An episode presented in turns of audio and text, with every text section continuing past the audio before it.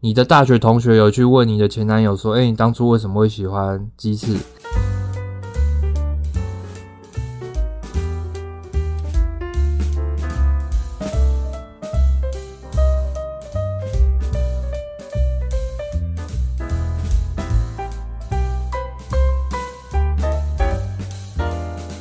？”Hello，大家好，我是鸡翅，？”我是马可，我们是马基嘎波，欢迎大家来到基玛丽嘎仔，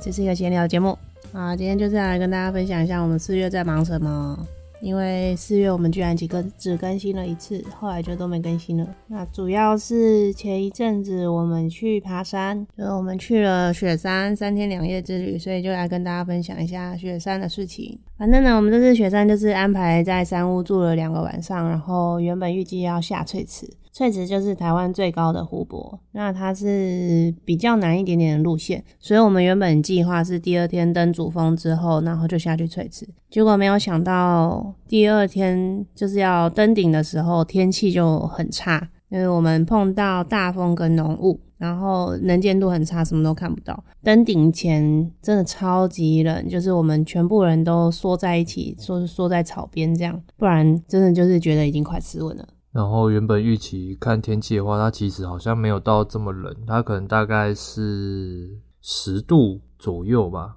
但是因为那天其实也没有下雨，但它就是突然雾很大，然后风很强，在全谷底。所以在我们在全谷底就准备要登顶，那这差不多还有一点一 k 的时候，在那个地方，那那个地方就是风很大，所以就很冷。我就缩在那边，所以我们原本其实准备了一些保暖衣物啊，没有全部穿在身上，对，所以就是有点出乎意料的冷。因为然后嗯它其实比你看到的气温再冷一点的感觉，因为我们在山顶它是显示八度，嗯但是我觉得那个风加上那个湿度，可能体感可能在零零到五度之间吧。然后而且那个时候其实又是在日出之前，所以那个时候其就是凌实其实会本来就是会更冷的感觉。就大概四点半到五点半之间这段时间是最冷的，加上我们已经出森林了，所以是比较直接会被风吹到的。然后早知道应该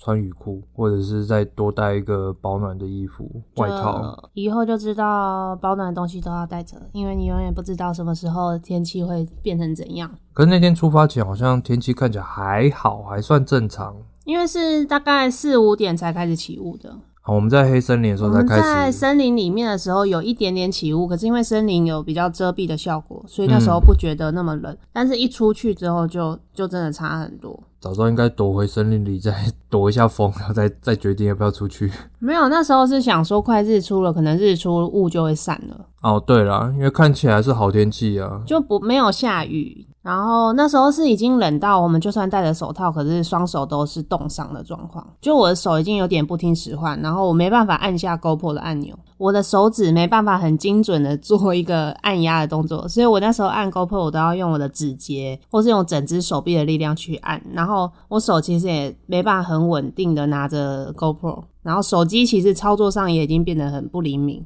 哦就是是哦我的手啦，哦，因为你戴着手套也很难弄，可是拿掉手套又很冷啊。就是我们事后昨天就是几个朋友在讨论，才说那可能已经是有点失温的状况了，到室温的程度了。就是失温的初期啊。初期就是会先发抖嘛，然后手脚可能有冻伤的情况之类的。然后他是说，如果到了再严重一点失温的时候，会精神混乱。哦，我就想起来，我那天我不知道我是不是有一点高山症或有一点失温，因为我一整路走起来，走到后面的时候，我就觉得胃很胀，然后很不舒服，然后有一个东西一直淹在我的喉咙这边。然后让我就是那那个时候，其实大家应该吃点东西，保保持点热量。对但是我就是完全不想吃，我就觉得有东西一直淹在我喉咙这边，我就觉得很不舒服，我就不想吃。你应该是有点高山症，加上吃的东西吧。你是那天吃了那个汉堡之后吗？还是其实前一天晚餐吃完就有点太胀？我猜应该是前一天可能就已经有点胀了，有点就第一吃天上山的时候，对，第一天晚餐的时候，我觉得可能有点吃太多，就有点胀，然嗯后再加上早上，所以那天早上我才只吃汉堡，我没有再吃其他东西，因为我觉得我我知道我自己已经有点胀了，所以我就不敢再吃太多。那但是后来还是因为爬到后来还是觉得那个胀气的感觉一直没有消，应该是胃胀气，应该是高山症啦，因为高山症本来就会，就是在高山气压的变化会让你肠胃里面的空气会膨胀，所以你可能原本就已经太胀，它已经没什么消化，可能蠕动有点比较慢了，嗯，所以嗯它空气一膨胀你就更不舒服，嗯对啊，早等于知道你胃里面的空间又被挤得更小。早知道前一天晚上应该吃慢一点，吃少一点，就不要吃那么多。可是因为第一天也觉得蛮累的啊，然后可以吃到那么多样的菜，也会觉得很想多吃一点。而且大家不是都说在山上要多吃一点吗？对啊，可是这个情况就不是每一次发生，而且我也其实也有吃高山症药，所以可能要再多吃个肠胃药之类的。对啦，你可能要多吃肠胃药，或是下次要准备一个胀气的药吧。我之前是有、有那个同事有给我过，可是我这次没有带。呃，就刚刚就讲到我们在圈谷底，圈谷底就是在上雪山主峰之前，它一个蛮指标性的位置，因为从那里之后你就没有任何的遮蔽物，然后你会陡上，就是你会走一个很陡的路，然后是碎石头的路上去到主峰。那哎、我刚刚讲什么？所以哦在圈谷底，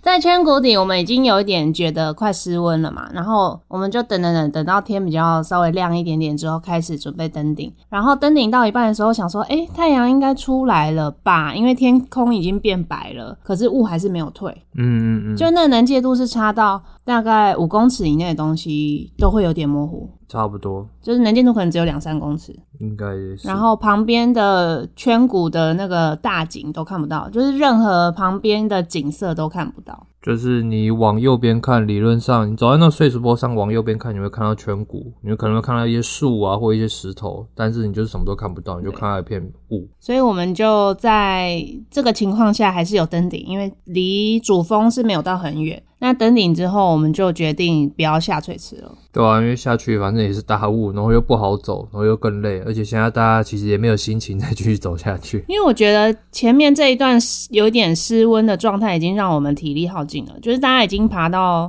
很累。因为在那种比较身体极限的情况下，你光是要维持身体的温度就已经非常耗费能量，所以对我们来说，我们已经就是有点精疲力尽的爬到山顶了啦。如果再下翠池，然后什么东西又都看不到的话，就会觉得有必要去吗？对啊，而且就是几乎大概百分之百是一定看不到东西，不管在北仑角或者是你在翠池，因为都是这种雾的状况下，然后你又很很可能会不小心迷路。因为那个路如果不是很清楚的话，就会很难走，所以我们就大家一致的共识就是五个人都回山庄。幸好有回去，对啊，因为最近刚好不是有那个山难嘛，嗯，就是最近有一个纵走的山难，他们就是队伍拆成两队，在集合点的时候找不到另外两个人，然后隔天之后要去搜救，发现他们两个已经失温走了。那两个是有一个是向导，是不是？对，有一个是向导，然后跟一个队员这样子，那两个是走比较慢的好像是、欸、哦，因为他陪那个队员慢慢对走，所以我觉得团进团出还是挺重要的啦。对啊？不过蛮意外，有向导会发生这种事情。就有时候很难讲吧，就是反正各种情况，爬山就各种情况都有可能发生。然后我们这一次是在出发前就有先一直在跟大家打预防针，什么预就是一直说要团进团出啊。哦，对，不然其实如果我觉得那个时候如果有一个人落单的话，就是也是会蛮危险的，就是因为他的装备或身体状况的话，其他的山友可能不一定会注意到。对啊，就后来那天下来之后，我们不是回到三六九嘛，嗯然后吃完中餐之后，我就开始暴睡一波，你应该是真的有累到呃中间一点到五点多完全没有醒，就就哦。对啊，我们中间。间还有聊天，或是他们有去划手机，然后你都没醒，你还继续睡。对，我就继续睡，就觉得嗯好像只有你跟泰哥两个人一直睡哦。好像我睡最久，我一开始就你睡最久啊对，就完完全没起来。然后我我大概从一点睡到三点多，然后我就起来聊天了。哦，你自然醒的，还是被吵醒？好像是自然而然醒的欸，虽虽然旁边真的蛮吵的，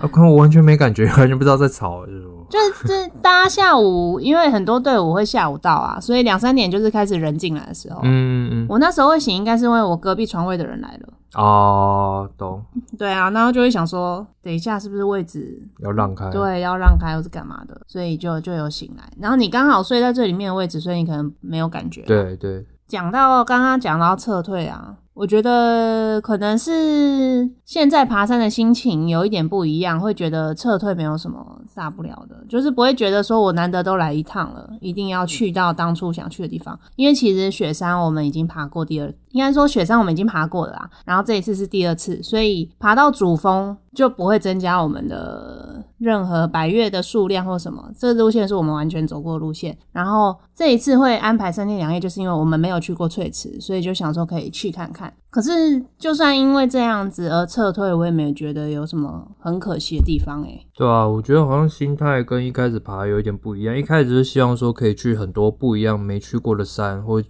不一样的点，然后增加自己的一些。山头树， 对，好啦，你要讲这种征服白月的山头树，或者是那种不一样的体验，因为我觉得我们后来好像爬到一个阶段之后，会发觉，我不知道这样讲对不对，就是有些 view 其实看起来快快大同小 异了，就是你也看着有一点渐渐麻痹，你就是不会有那个憧憬，就是想说啊，我一定要我看到什么东对，西，或者说啊，都来这个地方，我一定要去到哪个地方。就是我很想看什么对，大家指每标性的东西之每类次的。登上山顶，然后如果是出大景、好天气，然后有云海，其实都很漂亮，这是知道，但是也好像也渐渐可以想象，没有那种不可预期的那种期待感，我觉得有点慢慢哦的，降低，有一点是这样，因为我们已经爬了二十六七座百越了嘛，可能就快三十，就基本上基本路线的百越，我们已经快要爬的差不多了。就是亲民路线的有百越有山屋的百越，我觉得我愿意再爬一次雪山，就是因为雪山的景其实是很独特，我愿意再看一次的。哦而且加上第一次的经验太好，第一次那个大景真的是很印象深刻。所以就会觉得，哎、这个景我愿意再为了它再来一次。结果什么都看不到，我就真的会觉得，我如果下翠池，然后什么也看不到，我不懂我自己为什么要那么累。对啊，可是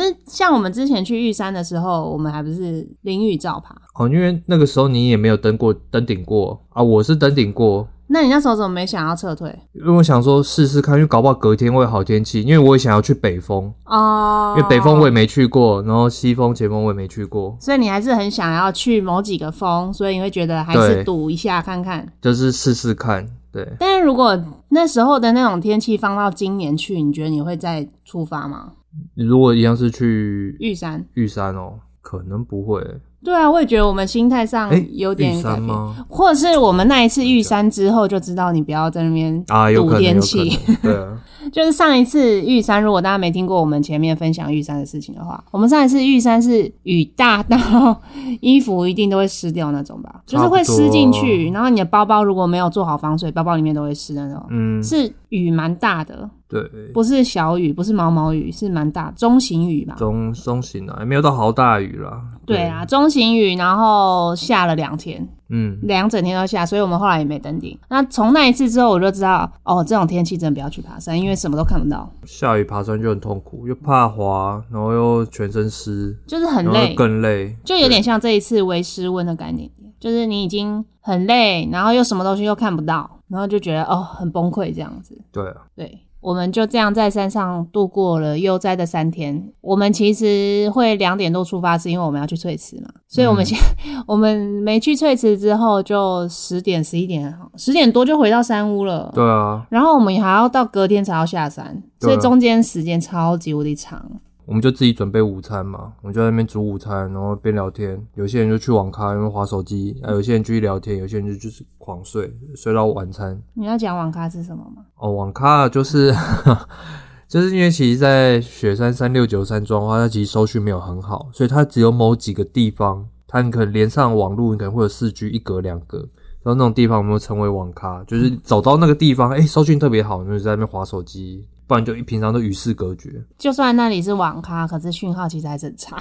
对啊、就是你现实动态可能还是会发不上去，就是有一半的几率会发不上去。但这是样起码文字讯息你还可以发，你还可以稍微对，浏可览以看一一。下 LINE 的讯息，或是 FB 的讯息，或是 IG 的讯息啊。但是我后来也很少去滑，因为我就觉得哦，在那边然后等那个讯号，我结果我什么还是没办法看到啊。就有人猛花， 对，哦，穿橘 色，穿荧光色的那个，对他们就是相约去网咖这样。那我觉得我们很厉害的是，我们在山屋那么多的时间，还可以一直聊天呢、我们爬山已经在聊了，然后前面第一天坐车的时候也在聊了，然后第一天晚上住在武林农场也在聊了。结果在山上山屋的时间还可以一直聊天，就哪那么多话、啊？对啊，你不觉得我们很厉害吗？很强哎、你也有加入一起聊吧？还我是们啊，你都在第二睡天我们觉？都在睡觉啊，那你其他天有加入啊？其他天听比较多吧？我有加入吗？那你觉得我们到底是怎么回事？哎、我先跟大家讲一下这一次去的组合好了。这一次去的组合就是我的大学同学的组合，然后这个组合我们之前已经一起去过古关，然后去过合欢，算是吧。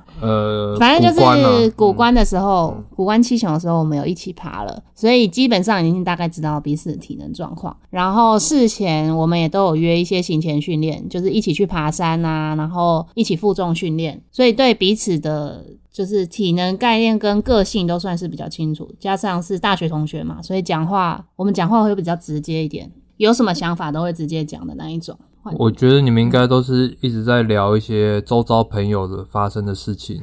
，update，比如说共同认识的学长姐啊或同学的状近况。哦，然后因为我们大学同学就等于全部都是治疗师，所以就还可以聊一些工作相关的事，比如说自己诊所发生的事啊，或者是自己同事的事情啊，或者是哪一个同学在哪一个诊所发生什么事啊，谁又离职啦、谁又去哪里工作这种事情，对啊，就是毕竟都同个产业，就聊起来比较好聊啊。讲话可以很快，你不觉得我们讲话很快吗？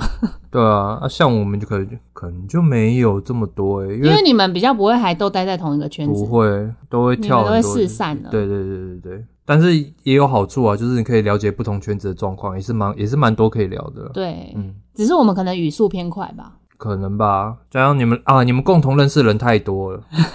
啊，我们没有这种。为什么？么明明都是大学同学，为什么？因为你们就说你们圈子比较小、啊、哦，因为我们实习又会认识别人，对啊，然后你们上下届的人就这些，你们又比较熟对又会比较熟，就知道名然后字可是哎谁。能这个同事又认识他，然后他又认识我们其他同事之类的，反正就对啊大家彼此都会听过啊，上课可能会碰到这样，然后就聊到一个很好笑的事，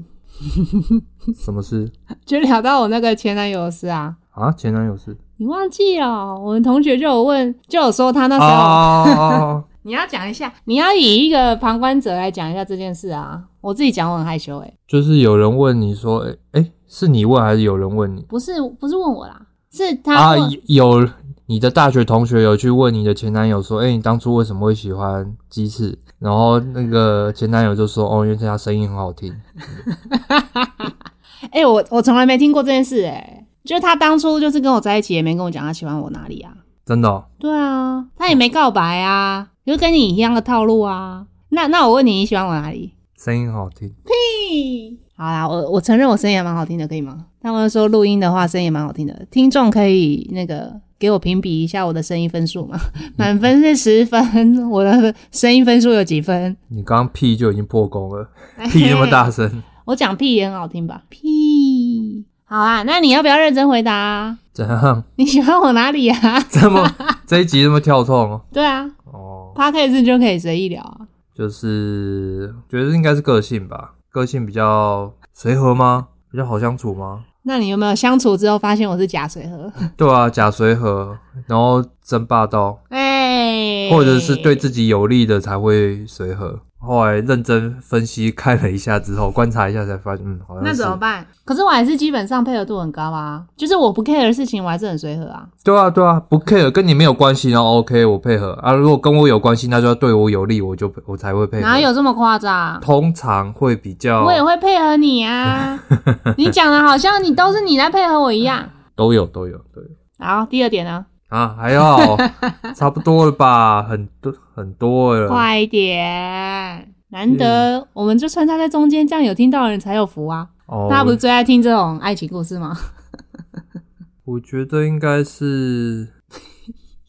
顺便跟大家科普什么啊，好像没一有下，我们结婚一周年喽，所以这个这个也很适合在结婚一周年的时候讨论。好，来来，第二点，啊，想不出来、哎、欸。你刚刚明明就是一副要讲不讲，你是不是害羞？没有啊，我只是想讲说，就是因为我对跟异性相处，其实我没有很在行。可是你交过五个女朋友、哎，呃，这告白，啊 不要乱爆料。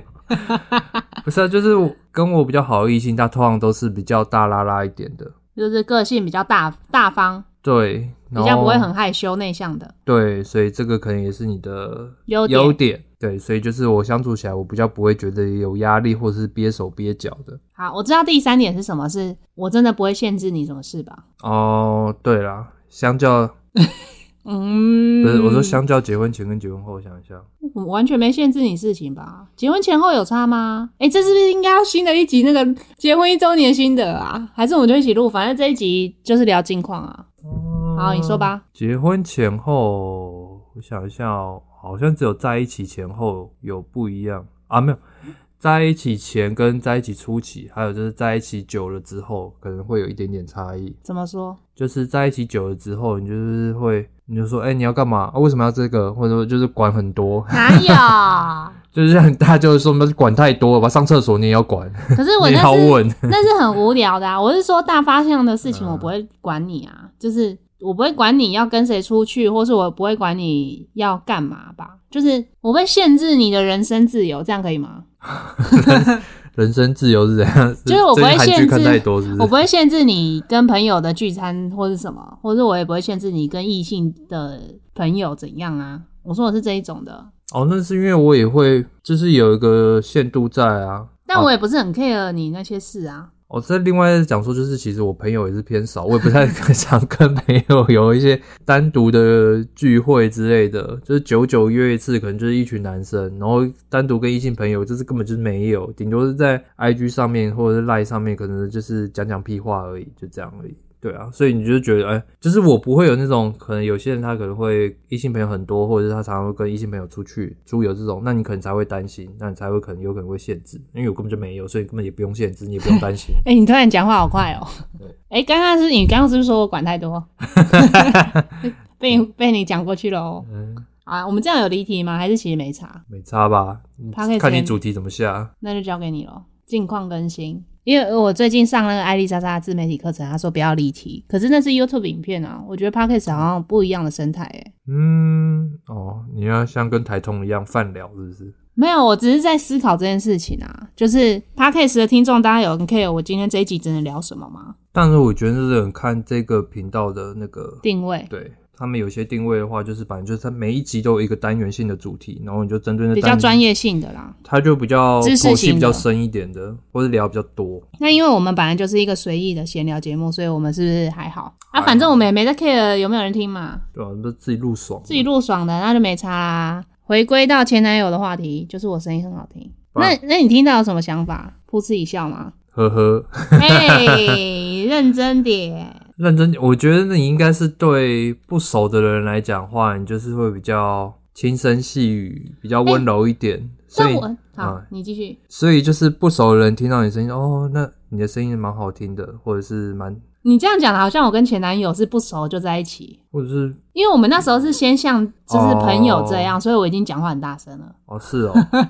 那我就不知道了。还是我讲话大声也是好听的声音，有可能啊。可能我听久了，我觉得好像没有。因为我常常都跟你很大声，嘿对啊，一直在你打是字觉得我很吵吧？吵是真的啊，sometimes 好，前男友的话就到这边，我只是觉得很好笑啦，居然在山上听到这个，那十几年前的事情呢、然后居然在山上听到这个，我觉得很好笑。然后他们一直以为我已经知道了，其实我都不知道，因为就是大家都太熟了吧。对啊，也不会特别讲这个吧。就是这一次是真的时间太多才会聊到这个啊，就是你已经聊到祖宗十八代的事情都可以讲出来了。 然后最后一个想分享的就是久违的在山上住三天的心得，因为这个我可能会从影片中剪掉，因为太长了，所以我可能我们就在 podcast 中分享。原本影片有分享嘛，哦，所以你可以再分享一次。住三天心得，我只有第二天开始睡得很很沉，但是那个部分我也不知道是是太累还是说什么原因。但是住了三天，我觉得好像越来越不适，不太能适应长天数的，有可能是因为住山屋人比较多、比较吵的关系。如果我假设我们是有睡帐篷睡帐篷可能比较安静，那可能会不一样啊，我知道我们以前去的时候，不知道为什么山屋都没住到那么满，啊。对，可能那时候疫情有限制人数吧，就是睡的是很宽松舒服，你包包还可以轻松放。可是这次就是超级挤的，你只能睡一个你睡垫的空间，然后你的包包连旁边都不能放，你只能放在头顶。然后我就觉得这样睡很不舒服，你翻身会撞到旁边的人。然后旁边的人还会给你袭击。对，膝像像我同学就是会被隔壁的大 叔膝盖撞到什么的，然后给他撞回去。对，对，而且在山屋就是没有分男女嘛，所以你可能旁边睡男生，然后你就是我觉得睡男生我压力蛮大的、欸，不知道为什么。哦，哦，就我中间半夜我还梦到，就是他他手过来摸我的脚哦，真假的？可是你旁边不是我左边是男生，哦，可能那适可应能力就是变 差吧。那可能就要挑挑睡的位置吧。可是很难呐、你根嗯本不知道来的人会是男生还是女生啊。对啊，可是像我就睡空间的话，我觉得还好，因为我就是直你最接里面，木乃伊睡法。我后来是在那边睡，我就直接这样双手插，对我就是觉得抱胸都这样睡这个 很不舒服。我原本也是双手抱胸睡，我就觉得肩膀很不舒服，我想哦要打开我的手，可是打开就撞到旁边，然后就是打呼声啊、磨牙声，我是连戴耳塞都遮不住。哦，我现在觉得磨牙真的是很可怕欸，而且中间半夜有醒来想要上厕所，听到磨牙声就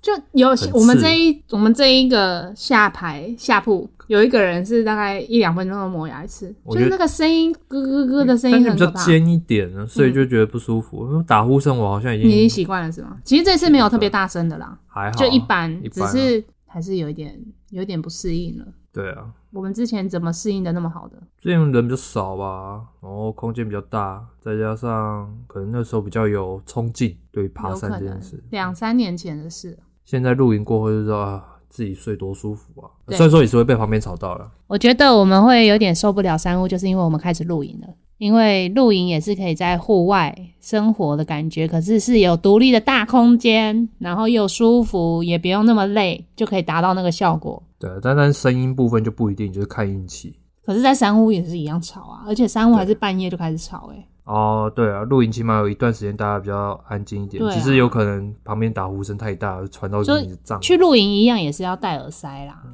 所以我觉得是我们已经体验过露营的美好之后，就会觉得在山屋真的太克难了。哎、我们是不是真的老了啊？应该是哦，老很多。还是因为我们体验过不一样的事情之后，我很好奇有没有人就是同时这样登山跟露营都在并行的，是不是比较少并行啊？哦，因为你看我们看到的一些露营的频道，他们其实都没有在登山欸诶、应该不会同时两个都很积极的，一定会哪一个比重比较高一点，就不会常常山屋过夜加上露营，对不对？因为你时间也有限。时间有限加上钱有限吗？因为如果你是一直要爬山，你的帐篷不会买我们这种帐篷啊。就是可能我只有一笔钱可以买帐篷，那我要买登山用的帐篷还是露营用的帐篷？钱也是预算考量也是一个问题，另外就是他喜欢的形态也很不一样。有些人他喜欢一直登山的人，他喜欢就是去挑战野地，对他哦喜你说欢野挑地，嗯然后挑战，然后他喜欢那种克难感觉。运动后那种累的感觉或运动的过程。对，那喜欢露营的人，当然就可能就不一定会这么的琢磨在这个地方这么多，他可能就喜欢哎、比较放松的行程。但你不是喜欢克，你喜欢那种极限后的生活，不是吗？啊，久久一次吧，除非我那那段时间很闲，然后你看你上次去那个阳明山东西大走走，那时候就是有放很多天假，想哦好，那反正要上班前，那自己累一点，然后累了吧，哎，累个 半死，就嗯想下次不要这样了。对，就我还蛮好奇的，原本我原本一直以为登山跟露营会是同一群人在做的事情，后来发现是不同群人在做的事情。这一件事情很酷诶、除非野营的，搞不好就会跟登野营山的应该是跟登山一起的登山啦比较，一起就是登山的人可能会喜欢，如果越后面越进阶，可能就会喜欢去找一些营地，然后就野营这样。就是挑战性高一点的，嗯，有啦，我们也有朋友是这样啊，哦，好大概是这样。我们的雪山的心得 对，有没有要补充的？补充哦，就是之后可能不太会再有多天数了，可能最多两天一夜是吗？哎不会啊三天两夜啦，还是会三有啦啊天两夜，除非这个山我真的很想去，就是我看我真南湖的好不容易去到了，所以那种才会四天三夜。应该说，我们现在不会很积极的要去再挑战更多的百越，因为我们也知道，在更难的路线不是现在这样的 level 了。然后我们的装备可能也不太够，但是我现在也没有想要再添购余对韵不对可以再去添购。 对，就如果我们这些山屋都住完了之后，你势必就要开始走一些比较进阶的路线嘛。那进阶的路线，要么你是要自己搭帐，要么你就是订不到协作，因为那个山屋可能人太少，协就协作根本不会上去。你订不到餐，你就要自己背，所以变成你背的东西会变很重，就是可能我们现在大概最重就十公斤，那如果你全部都要自己背，应该要十五、十六公斤了吧？我觉得我们没有真的想要做这样的事情。就是我已经找不到当初这种乐趣，当初会有想要这样子，你当初爬到后来会有想说，我是可以再背更重。对，然后或者是自己挑战对背更多东西或者是背自己的东西啊，对你那时候不是会背很重的那个锅子啊？对啊，那时候还差一点就想说，哎、那还是要不要买帐篷，然后可以背帐篷或背睡袋之类的。可后来就没有，因为没有再继续爬了，中间有中断一段时间。对啊，我真的我在想到底是什么让我们转变了？我觉得可能运动量变少也是有差、欸。我觉得运动量变少，你就是整个人会变懒一点。可是我这这次爬山没有没有上次爬雪山那么累诶、就是我的体能上没有上一次雪山那么烂。但可能频率吧，动的频率比较没有像以前那么高。那一段时间就动的频率很高，上半年啊，啊，那时候上半年狂爬山的时候，体能一定是比现在好啊。再可加是上那下半年去雪山跟五零四秀的时候，我体能也是比现在差的。哦，再加上是刚投入，所以会比较有热情。可能我们也是虎头蛇尾型。可能那时候就很热衷吧，加上那时候也有在做一些物理治疗的主题啊，就是有在经营一个东西，就觉得要一直出东西吧。但也很幸运，我们这一群人的想法大致是一样的， 就是没有一个朋友说他很想要再爬什么，可是昨天不是有朋友说他们要去爬自家羊？但他们是他们要自己去爬、啊他们有要救我哦他们两个自己对啊，去对爬啊，对啊，就是他们可能想想去爬一天的山，我觉得他们是哦嗯因为想去爬一天的山，那要不要先去查爬个羊头或筚路？可是不是说那啊个羊头山路管制坏掉，说是公路的问题啊？哦，不那然我也是觉得可以去爬壁炉，因为一天的山真的是还蛮诱人的，不用在山屋上过夜，还有什么是一天的山啊？很少啊，百越几乎没有啊，西峦大山哦，可是那个其实是要坐车坐很久，哦就不想啊，就跟俊大一样啊。啊，不然他们去爬那个中横的什么白姑，哎、或者我觉得我们屏是风可山以去什么酸超山、黎烂明山那种超累，的那种，就是如果真的要去的话，酸山、黎明好像那不是也要两天一夜好像是，但我我 case 说他们也是定写作，啊？对，那可以。我觉得我们我们之后可能就是不会很想挑战多天数的啦，可能就是会排一些终极山啊，两天一夜啊，然后下山还可以洗澡， 然后可以休息耍废的那种，就不会想要 一直都在山上。对啊，毕竟假也有限，你啊，哭社畜没办法。然社后畜真的出对啊，我们同行的有人也有人说他接下来的年假也很难请假、啊，哦，因为他没扣打，他没有抢到了。所以我们就很难在廉价的时候去登山，就会变成如果只有周末的话就很难啊，周末就可能真的只能爬一些终极山，就是一天的，然后我们就找个地方住，然后爬山玩这样。 可能大家心情跟年龄都已经有一点转变，追求的事情好像有点不一样，大家现在比较追求那个过程了吧？就是你在这个过程中，大家一起爬山的感觉，而不是我一定要拿到一个什么头衔，或是挑战到一个很厉害的程度，或是爬多快。我觉得我们追求的好像不是这个，可能我嗯们不是重度玩家啦，有些重度玩家就会这样。我觉得是跟个性有关啊。对啊之前不知道有没有跟大家分享过，我们登山是很 chill 的那一种版本，就是我们不喜欢很赶，或是我们没有在追求什么走多快，然后创什么记录之类的。我们都是可以爬到安全就好。嗯，那、如果爬不到就提早爬， 这样就没有想要让自己可以走一个什么很极限的路线。对啊，或那速度种那种，我觉得通常都是一个人，或者是你有一群同样共事的同好才有办法这样。或是你个性就是很想要挑战这种事啊。有一些人他个性就是想要极限运动，嗯我就是想要一天就是爬完一个里程碑，或者我一天就是要挑战完几座山之类的。你说像一日四秀这种，对啊，哦那是越野跑啦，那是不同的、啊不同的事情。爬山不行就一日四秀吗？通常是越野跑的人才啊会一日是四真的哦秀啦，也有也有爬山的人一日四秀啦，就轻装啦，对啊对啊，那一定轻松，那也是很厉害。那超硬的。就我们我们真的没有办法， 我们没有没有想要把自己逼到那个程度，可能是真的跟个性比较有关的所以这就是我们雪山的心得。哎、死怎么那么快？已经四十分钟啦！我还想要分享其他事哎、什我要么分享我四月还有其他人忙的事啊。说啊？就是我四月有两个工作上的突破， 什么突破？一个就是我去拍了线上课程啊，哦，对嘿，对嘿嘿对耶，都忘我了。那时候拍完就想录音，结果我们就一直拖延到现在四月中的事情，拖到现在四月底了。那什么时候可以什么时候可以看到你的线上课程？在我哪不边知看得道到呢？欸好啦，我先讲一下，我是被邀请，就是被一个线上课程的平台邀请，然后这个合作从一月谈到现在，就我一月已经先试教过他们，然后二三月瞧时间瞧不出来，后来瞧到四月一个拍摄的时间，然后就去拍了。可是其实拍摄前我真的超级紧张，可以跟大家分享一下我的心路历程。因为拍线上课，它就是摄影棚的那种拍，然后它是专业的单眼相机跟有打光的，所以我就有先去看那个平台其他老师的课程，然后我就发现大家都长好漂亮。哦，看他们 IG 上面放的，对，或者他们之前有在 YouTube 上面有一个算是宣传的八天的课程，就是免费让你跟着 YouTube 这样，它一个宣传的手段。然后我看就觉得哇，大家都好会化妆哦，然后大家都不是说真的长得很漂亮，是大家都很会打扮，就是好像很习惯上镜头这件事情。嗯，然后我就很焦虑，因为我没有在化妆，然后我也很不习惯戴隐形眼镜这件事情嘛，因为我平常就是戴眼镜，所以光是为了要不要化妆跟要不要戴眼镜这件事情，我在拍摄前就已经超级紧张。那你后来嘞？我后来，后来有画吗？我后来就是画粉底跟口红跟唇有颜色的唇膏而已。啊，他们也没有要求你要其实他们就只有说妆法自备啊，啊、但是你要怎么装法是随意你。对。哦，那就还好。然后我那时候会转念，是因为我跟我朋友去露营，嗯，然后他就，我就跟他说，哎、我要去拍这个线上课程，我很紧张，因为大家都是很漂亮，我就给他看影片，他说，哦，就是比较完美系的那种感觉，我就说好紧张，他就跟我说，啊，不用担心啦，教的好比较重要啦，然后他就说他妹去上。一个课程，然后那个老师也是很漂亮，然后身材很好。他上的时候就也期待可以跟跟那个老师一样嘛，结果那个老师是没有很会教，然后会很会定点拍照，就是叫他摆到一个位置就拍照，摆到一个位置就拍照，所以课程内容一直在拍照，所啊，以一直在拍照，不就在是教没有课很吗，充实。对他就是帮你拍完美照的感觉，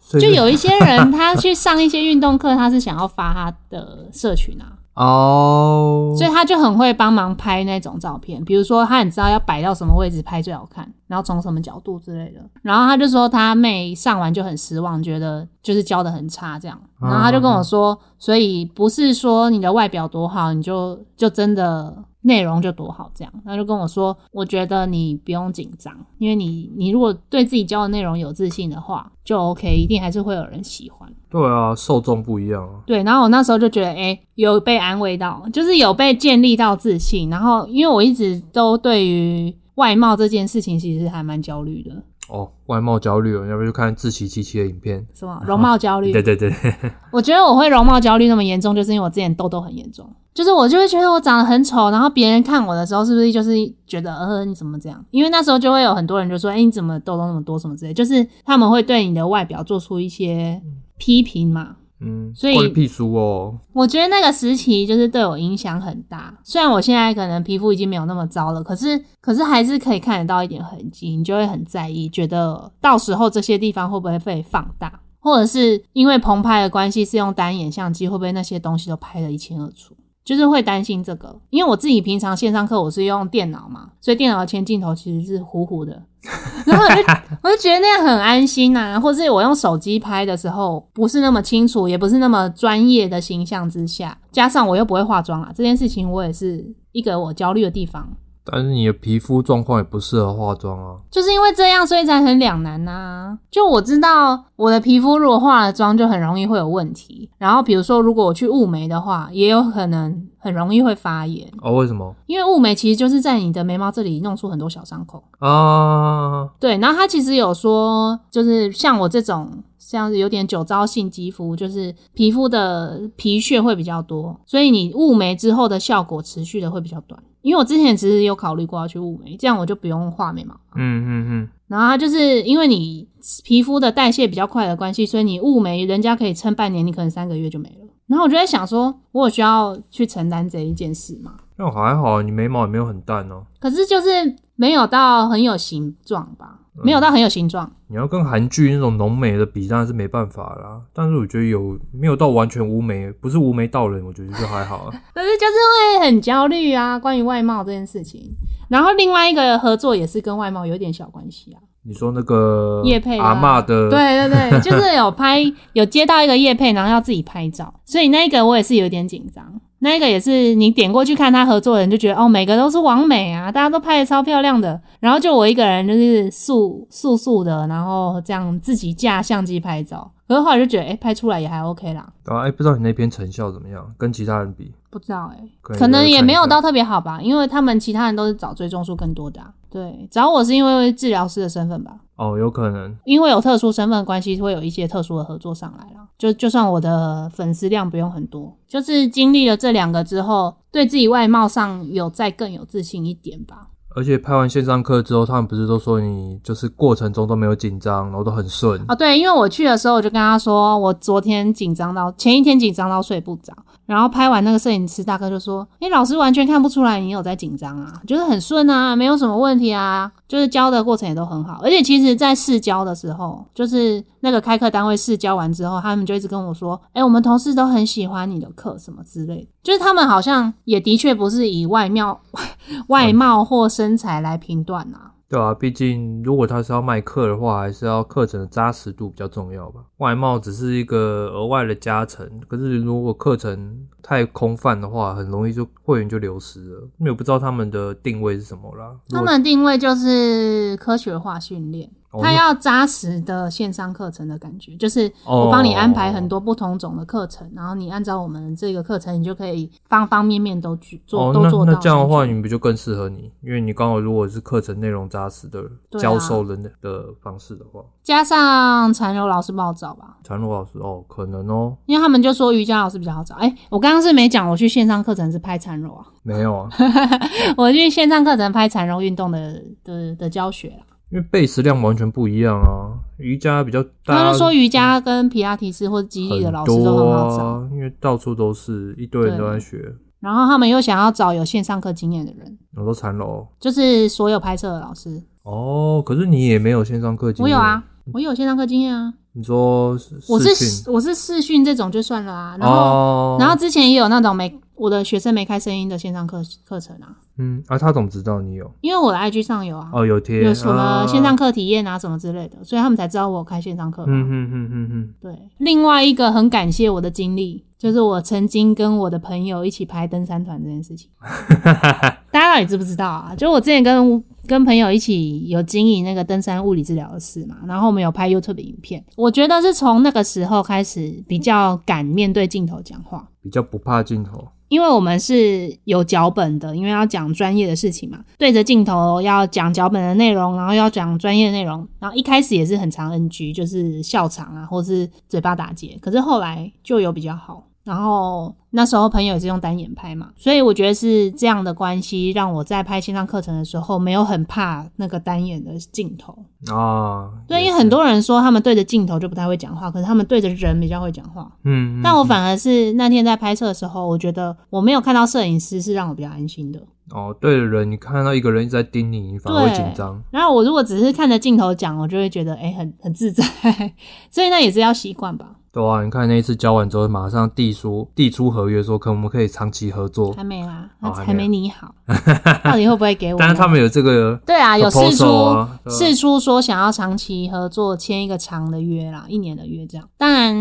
就我是蛮乐意的，就是有不同的管道可以接触不一样的人，因为越做会越觉得，如果局限在自己治疗师的环境里面，你看到的事情会很少，搞不好你的粉丝数会暴增。就也没关系啊。我没有在追求这个，只是觉得可以多方发展是一件不错的事情。然后你跨出来之后，就会发现外面有很多你没想到的产业在进行。然后那个产业可能你可以看到他们的商业模式是怎么做的，或者是他们怎么去结合它的周边卖的东西，或是一些讲座什么的，就蛮有趣的啦。看他们在行销是怎么做这样。诶，那那个嘞，好眠那个，好明那个有啊，合作讲师啊，只是啊啊啊，他那也个不知就道是什么时候没有他那个就是一个，他那个他把那你嗯个合作把你列入他的资料库里对面，对对对对对有需要再派 case 给你。，对，比较我不知道他叫怎么讲哎、算一个就是有合作啦，可是不是一个实际上要做什么事情的关系。就是最近工作上刚好有碰到几个这种机会，我觉得还蛮难得的，就蛮有趣的啦。这肯定也是跟经营 IG 或者是粉丝团有关吧？对啊，前提就是你要先让人家能够找到你。那现在要能够找到你的话，你就是要经营自媒体。就自媒体已经变成一个人的名片了，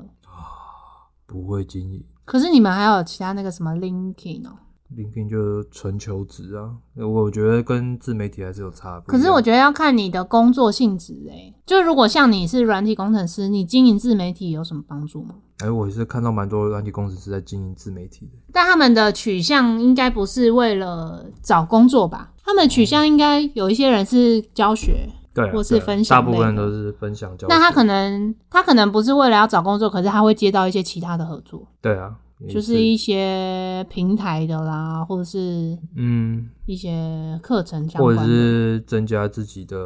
qualify，就是我肯定分享过很多一些，有很多人会写一些技术的文章啊，嗯然后之后如果他去 interview 说，哎、那那面试官会对他有好好哦对的啊印象，就说，哎、你也是可以整理技你自己的技术啊。那你不是也有在写 Medium 吗？哦，很久没写了，我觉得你可以写啊。哦，好吧，你的转职心路历程，我们到现在都还没录音，你那个先给我写出来。 我 我都只有学的东西自己做笔记而已，没有把它写出来。因为我觉得你的经历也是很难得啊。你的经历在一般人来说很少见吧？就是从人资转到软体工程师，有很多吗？我不知道，我没什么朋友，所以没有办无法参考。就我觉得你的定位也是很特殊啊，你可以把它发挥出来。就是一个软体工程师有人资背景这件事情很难得吧？嗯你可能可以更知道沟通跟组织架构的问题啊，那你就可以往这个方向去分享，不一定要只做什么事情啊，但你可以分享你的观点之类的。嗯，了解。或者你可以把你的这个背景应用在你现在的工作也是 OK 啊。哦，我觉得应用在工作应该是蛮重要的啦，对啊，对啊因为你们是要新呃需要创讲公司，话嘛，对啊，要跟人家讲话。虽然说我还没抓到讲话的诀窍，应该是比很沟多通的人艺术好很我多还是还啦没。抓到，所以我们我们录音就在训练你讲话，你可以讲多一点嘛。我现在喉咙很痛，因为刚刚在讲你的故事啊，八成都有人讲这话。八成都是你的故事。换你啊，你要嗯分享你的近况吗？近况哦，最近况就是我在还债，还牙齿债。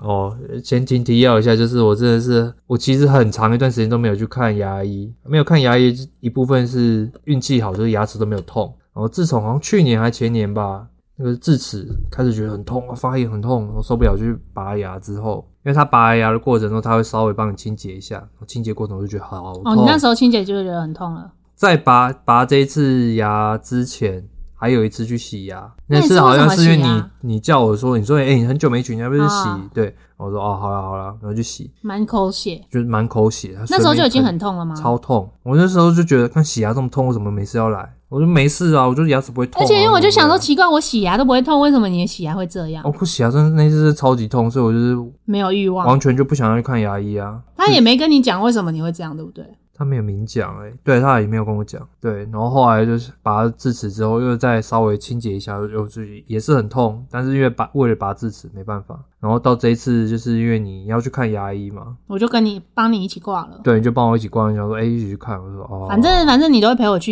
看牙医啊，我想说那就两个人一起去啊。对，我想说哎、好像离上次拔完牙清洁好像也过了好久了，我想好吧，去清一下，医生就检查得蛮仔细，然后开始发现我就是有一些嗯牙周周牙龈的问题，对牙周牙龈的问题，就是牙龈退化，或者是它比较肿胀啊，嗯就发炎的状况比较严重，所以他开始给我做一些牙周的上面的治疗。然后第一次洗的时候，我也是他妈真的超级痛，也是满口血，然后是一直在发抖，我说干我怎么那比么斯痛？温还抖吗？抖，我就是抓自己干好痛，因为很那个神经敏感度很对啊高，那个就是真的哦很干痛真的很痛。所以那次洗完之后，我也是很痛苦，我也想说，还要继续吗？对，还要继续吗？可是也不得已，毕竟医生都讲的这么严重了，主要是这一次的医生有跟你解释为什么你牙齿洗牙会那么痛，然后到底是发生什么事吧，所以你才会想要再继续处理。因为前一间也没跟你讲怎样啊，就只有跟你说要定期洗牙，对，就就讲定期洗牙。没有让你知道事情的严重性。对啊，然后我就想要说，啊，要是我现在不用，要是我真的后来牙齿老了掉，光怎么办？对，要是掉光，我要用牙齿，然后还要花植更牙多一颗钱，十几万对啊，我就还要戴假牙，我就 好啦好啦好啦，再来继续来。可是后来第二次、第三次洗的时候，就比较没有这么痛，没有全部整口牙都会有那种痛的感觉，只有部分某些位置，因为它就是我牙齿比较挤，所以比较清洁比较不容易，也是地方会会开始痛，对吧、所以我现在几乎大概是把两周去一次吧，因为他在做那个疗程，所以他前面是先帮你诶、清洁清洁一次，然后再检查一下你目前牙周状况，然然后后什么再药水，对再涂药水，水，然后后来上次去的时候，他是帮我补掉一些比较敏感的地方，让我比较不敏感，然后又在做哦，那这是因为已经清洁完了才可以补嘛，不然原本对都是脏的，你也不能把脏东西补在里面。嗯，然后下次去就是补，上次补右半边，下次补左半边，然后左半边补完之后，哎，就是开始接下来，因为买那疗程它是大概三个月后可以再清洁一次，所以你就是过三个月之后还再去追踪，对，就是这个状况。心累吗？嗯、心哎、累了啊、可是我觉得要找到好的牙医超难的、欸。我后来也是在三重都找不到适合的牙医，还是回去看我的旧牙医了，在民生社区，所以我就把马可也拉去那里。可能三重牙医院不常去吧，因为你都是第一次三重我们也去试过两两间了，都两三间啦。你试过一间，我试过两间啦，嗯都没有我自己的两间，我是都没有好感啊。哦，我去哦，我也去了两间，对，你也就去了两间也对啊也还好，就就是一般啊，一般，可是他也不会很详细跟你说明什么，因为也是排的很满嘛。对，因为他们也是很忙，所以他没有空跟你讲那么多。可我牙医也很忙啊，对啊，为什么？就是可能我牙医真的很不爱赚钱，所以他就会把你所有情况跟你讲，然后跟你该怎么做比较好，他也不会要坑你的钱的感觉啦。因为过去去看牙医的体验也大概都这样，就是他也不会，跟你除非真的讲什很么严重的那种，你就蛀牙要拔牙那种，他才会跟你讲比较多，不然一般就是洗牙，就是也是都是在这样，还是因为我牙医是认识的人，所哦也以有可能比较仔细。嗯，但是他们那边也都排很满，所以我对啊觉得可能服务还是有差吧，嗯，让人家感受不一样，所以就继续还债。哎、我原本这一集还想讲财务焦虑的，结果我们现在已经录了一个小时，好啊，财务焦虑下一集再讲。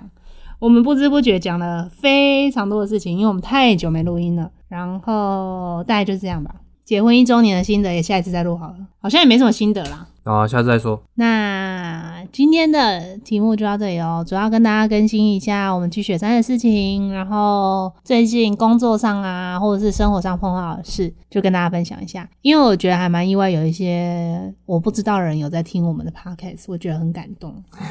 就是大家有在听这件事情是给我很大的鼓励。所以如果你们有有什么想法啊，或者想知道的事情的话，都可以留言或私讯告诉我们，我们都会非常的高兴。那那换你，那喜欢我们的 podcast，记得到 First Story、Apple Podcast、Google Podcast 给我们五星按还赞有或者好 Spotify 评。对，那也可以追踪我们的 IG 或者是 FB。基玛丽家哉，马基马马马马基卡波，好，今天就这样了，拜拜拜。